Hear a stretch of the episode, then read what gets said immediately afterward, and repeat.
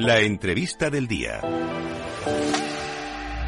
Bueno, pues como todos los días empezamos la parte más importante del programa, empezamos con nuestra entrevista. Hoy tenemos a Emilia Zaballos, es la presidenta de la Asociación de Afectados por Estafas en Criptomonedas y viene a contarnos pues eh, qué hacen en la asociación, los casos más recientes que ha pasado con IM Academy, con Biosca. Vamos a repasar un poquito la actualidad de esta, esta parte del mundo cripto que es también muy, muy importante. ¿Qué tal, Emilia? Muy buenas tardes, encantado. Buenas, buenas tardes a todos, gracias por contar conmigo una vez más. Un placer volver a tenerte por aquí. Si te parece, eh, vamos a repasar, porque claro, ya has venido varias veces al programa, pero igual hay oyentes nuevos o gente que todavía no se ha enterado muy bien. Eh, cuéntame, ¿qué hacéis en la asociación? Para que le entienda a todo el mundo. Bueno, pues bueno, pues en la asociación eh, ya sabemos que invertir en criptomonedas es algo, para mí, eh, es, es, algo seguro si se hace bien, eh, aceptando la volatilidad que tiene el producto, pero lo que hay que tener mucho cuidado es con todas estas terceras personas, ya sean jurídicas o físicas, que son esas plataformas que, eh, siendo pues chiringuitos financieros, pues se engañan a la gente y lo que hacen es convencerles de que poniendo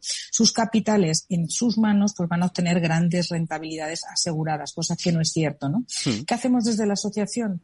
Cuando estas personas quieren recuperar su dinero y se dan cuenta de que es una estafa, en la mayoría de los casos son estafas piramidales, pues eh, lo que hacemos es que eh, intentamos agruparles, ¿no? O sea, eh, una vez que necesitan asesoría jurídica. Eh, si tenemos ya acciones iniciadas con algunas de este, frente a alguna de estas plataformas, pues las vamos sumando. Mm. ¿Qué les damos? Les damos soporte jurídico desde una serie de, de, puntos que le pueden primero la tranquilidad porque es, la asociación es algo que está totalmente reconocido, legalizado y que les va a dar a ellos pues bueno, por lo menos esa confianza que habían perdido al haber sido estafados. Sí. Segundo, pues eh, lo que es el, los recursos, ¿no? Eh, optimizar todos los recursos, que son pruebas, eh, todo lo que es investigación, eh, pues al final es economía procesal. Sí. Desemboca en, una, en, que no es lo mismo tramitar 200 procedimientos individuales que uno solo con la información de todos, que eso se agiliza muchísimo. Y tercero, el económico, que es que por muy poco coste ya que han sufrido esas, esos perjuicios tan graves puedan sumarse a una acción judicial para recuperar lo que han invertido y los beneficios que hayan podido obtener que tampoco les han entregado, ¿no? Vale, eh, si te parece, Emilia, vamos a repasar algunos de los casos más sonados de los últimos meses. Eh, desde luego, este fue eh, muy comentado, el, el de IM Academy, la supuesta estafa. Sé que había gente que ya había contactado contigo, con tu asociación. Quiero saber un poco en qué punto estamos, si ha habido más afectados si hemos avanzado un poquito en este bueno, caso. Eh, hay una cosa, Sergio, que es importante y es que con este, esta caída que ha habido de las criptomonedas, muchas mm. personas, ya sabes que ese pánico se extiende con mucha rapidez mm. y muchas de las personas, justo cuando más tranquilidad tienen que tener y esperar, lo hacen a la inversa, intentan retirar, eso da más problemas. Pues ahí sí hay algo bueno y es que mmm, se detecta cuando hay más estafas, ¿no? Y cuando realmente las estructuras donde han puesto su dinero no son reales. Entonces, es verdad que se han incrementado en todas estas semanas eh, las, el número de afectados que se han sumado a la plataforma y han requerido de nuestra ayuda. Mm. Eso a nivel de las inversiones eh, estas inversiones normales que hablamos de eh, pues Nesfolio, eh, eh, Nimbus, o sea, todas las plataformas. Respecto de IM Academy, deciros que estamos personados como acusación popular en el procedimiento. Mm. Recordamos que aquí estamos hablando de algo diferente. No son personas que invierten, sino son grupos de captadores que lo que se hacen es dirigirse a la gente joven, incluso a menores principalmente, en colegios, organizando eventos mm, importantes donde eh, pues los atraen y les enseñan o les intentan inculcar que hay una vida muy fácil en la que con muy poco esfuerzo se puede ganar mucho dinero y, e incluso les, eh, les invitan a matricularse y aprender, ¿no? Venden estos cursos de formación para, eh, para formación financiera, que no nada más lejos de la realidad. En realidad lo que les enseñan es la captación de otros, de otros compañeros, amigos, y les dan parte de esas, eh, de esas cantidades que pagan en concepto de matrícula o, o en cuotas mensuales y se lo dan invertido en criptomoneda. Cuando estos niños intentan decirles, oye, quiero recuperar este dinero, que son mis comisiones por la captación, pues se dan cuenta de que también es un sistema piramidal encubierto, ¿no? Un y lo que realmente les sí, claro, y lo que les enseñan realmente es, es un trabajo comercial, ¿no? De captación, pero no de formación a nivel financiero ni para invertir en criptomonedas. Hmm. Eh, otro caso que hemos comentado mucho contigo, Emilia, era el de Javier Biosca. Sé que eh, también estáis ahí, bueno, personados, ¿no? En, primera persona. Quiero que me cuentes un poquito cómo va también este caso, si hay algún avance, si empieza, empezamos a ver un poquito la luz que, que hace falta. Bueno, eh, Biosca, eh, comentaros que eh, actualmente mm, eh, el, eh, bueno, se estableció una fianza de un millón de euros, que es algo que nos sorprendió a todos por, la, por parte de la Fiscalía, sobre todo cuando la responsabilidad civil está en 818 millones de euros.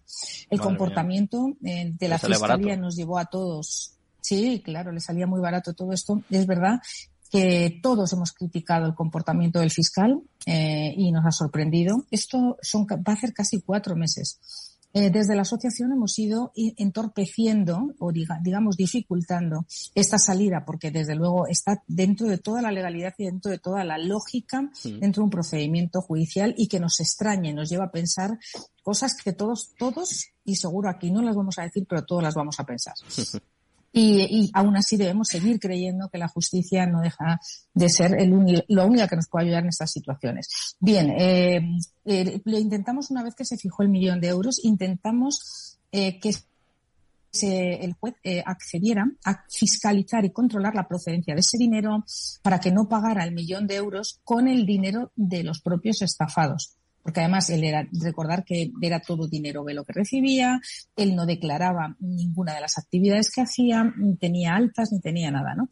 Entonces, como no ha podido eh, ingresarlo, acudió a empresarios, estos empresarios eh, nos enteramos también, curiosamente, que si les pedía que a cambio del millón de euros de forma legal, él estaba dispuesto a devolverles tres millones y bueno, con esto sí que conseguimos frenar todo y, eh, y que evidentemente no saliese. Y lo último que ha hecho ha sido presentar y volver a jugar con la justicia para que veamos hasta qué nivel estas personas juegan al límite. Ha presentado un inmueble para presentar una garantía hipotecaria donde lo que se ha hecho es tasar por un perito de, de instancia de parte, por parte de él, en casi 2.600.000 un inmueble para dar una fianza de un millón de euros y que realmente el inmueble no vale más de 600.000 euros. Con lo cual, la asociación ha empezado o ha iniciado acciones ya frente al perito que ha falsificado el informe que ha emitido de tasación eh, abogados y junto y claro, evidentemente contra Javier Biosca. Esto lo que nos demuestra es que teniendo ellos el dinero, porque ellos tienen las criptomonedas y es algo que él ha reconocido incluso en el propio procedimiento, están dispuestos a utilizar cualquier mecanismo, incluso eh, hablamos de, presentar documentación, eh, documentación falsa en un procedimiento con, eh, con el afán de salirse con la suya y hacer desaparecer los capitales y, y, bueno, pues evidentemente que no recupere los afectados, ¿no? Pero bueno, para eso estamos nosotros desde la asociación para hacer estos bloqueos. Bueno, pues os deseamos eh, muchísimo muchísima suerte en este y en todos los casos que tenéis pendientes, desde luego. Y antes, antes de despedirte... Hay algo muy... Sí, eh, déjame un segundito que, te quiero hacer una proposición en directo. Esto eh, me van a matar aquí en, Capital Radio, pero eh, sabes que muchas veces hemos hablado de hacer algo, hacer algún evento, pues tengo pensado, a ver qué te parece, esto es totalmente improvisado. ¿eh? Eh, tengo pensado hacer un evento, una maratón cripto, y me gustaría hacerlo con vosotros que el dinero recaudado fuese de alguna forma la asociación de afectados por criptomonedas y dar ejemplo, ¿no? De alguna forma. Estamos aquí siempre hablando de criptos, hablamos de la parte buena, de la parte menos buena, contamos noticias, traemos análisis técnicos, los mejores expertos y yo creo que es el momento de dar, de dar un paso más y hacer algo, algo de este tipo. No sé qué te parece. Pues bueno, a mí me parece sorprendente. Es una idea fantástica, de verdad, y te, doy en, el, bueno, en nombre de todos los asociados, porque uno de los problemas que nos encontramos son los recursos para mm, hacer buenas periciales, ¿no? Y siempre ahí es uno de las, ese es, como nuestro mm, eh, caballo de batalla, ¿no? Y es verdad que todas las iniciativas que sumen, pues eh, bienvenidas para que, mm, sobre todo para que nos demos cuenta de que la criptomoneda, ya lo hemos dicho más veces, ha venido para quedarse, que nos tenemos que familiarizar con ella y que este tipo de procedimientos que se están llevando a cabo por las estafas no es lo usual. Eso pasa con todo, pasó con el euro en su momento, pasó con tal y lo único que hay que hacer es pasar rápido esta etapa, regularlo y hacer responsables a los que realmente lo son. Entonces todas las ayudas, Sergio, son pocas, cuentas con nosotros y a mí me, me gustaría ah, contar una cosita que era lo que iba a contar antes. Que sepáis que ya hemos conseguido la primera plataforma que ha indemnizado eh, hace 15 días, bueno, escasos, 12 días ha indemnizado a todos los afectados de forma extrajudicial Eh, y ya han cobrado. Es una plataforma de Valencia. es cierto que después de firmar, después de firmar el, el acuerdo, eh, se firmó la confidencialidad. No vamos a dar el nombre de la plataforma que es, mm. pero sí deciros que mm, eh, quiere decir que el trabajo de todos, vosotros con este apoyo, la visibilidad, el informar a las personas para que no sigan cayendo en ese tipo de, estafas, o sea, todo esto más la acción nuestra a nivel judicial, pues eh, parece que está empezando a dar sus resultados. eso es bueno. Pues eso da esperanzas a todos los que están en, estos procedimientos inmersos. Mi más sincera enhorabuena, Emilia. Eh, muchísimas gracias por estar con nosotros una tarde más y seguimos en contacto. ¿eh? Vamos a ir moviendo este evento que ya de alguna forma involucro ¿eh? a, todo, a todos los oyentes y para septiembre, si te parece, lo organizamos aquí una, una buena. Yo, yo, yo voy a estar buscándote ya mismo, o sea, que para ponerlo en marcha. y dar siempre las gracias, ¿eh? las gracias a todos los oyentes y ya que sepan que pueden contactar con nosotros en info arroba asociación afectados criptomonedas cualquier duda, cualquier cosa, eh, pues pueden contar con nosotros.